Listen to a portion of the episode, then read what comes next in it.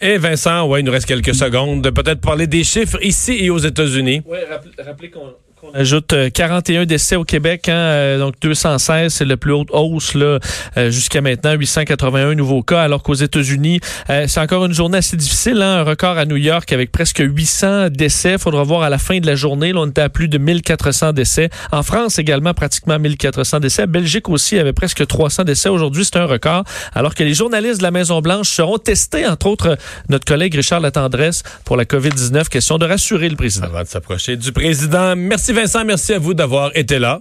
On se retrouve demain, dans quelques instants, avec LCN. On continue. Le retour de Mario Dumont.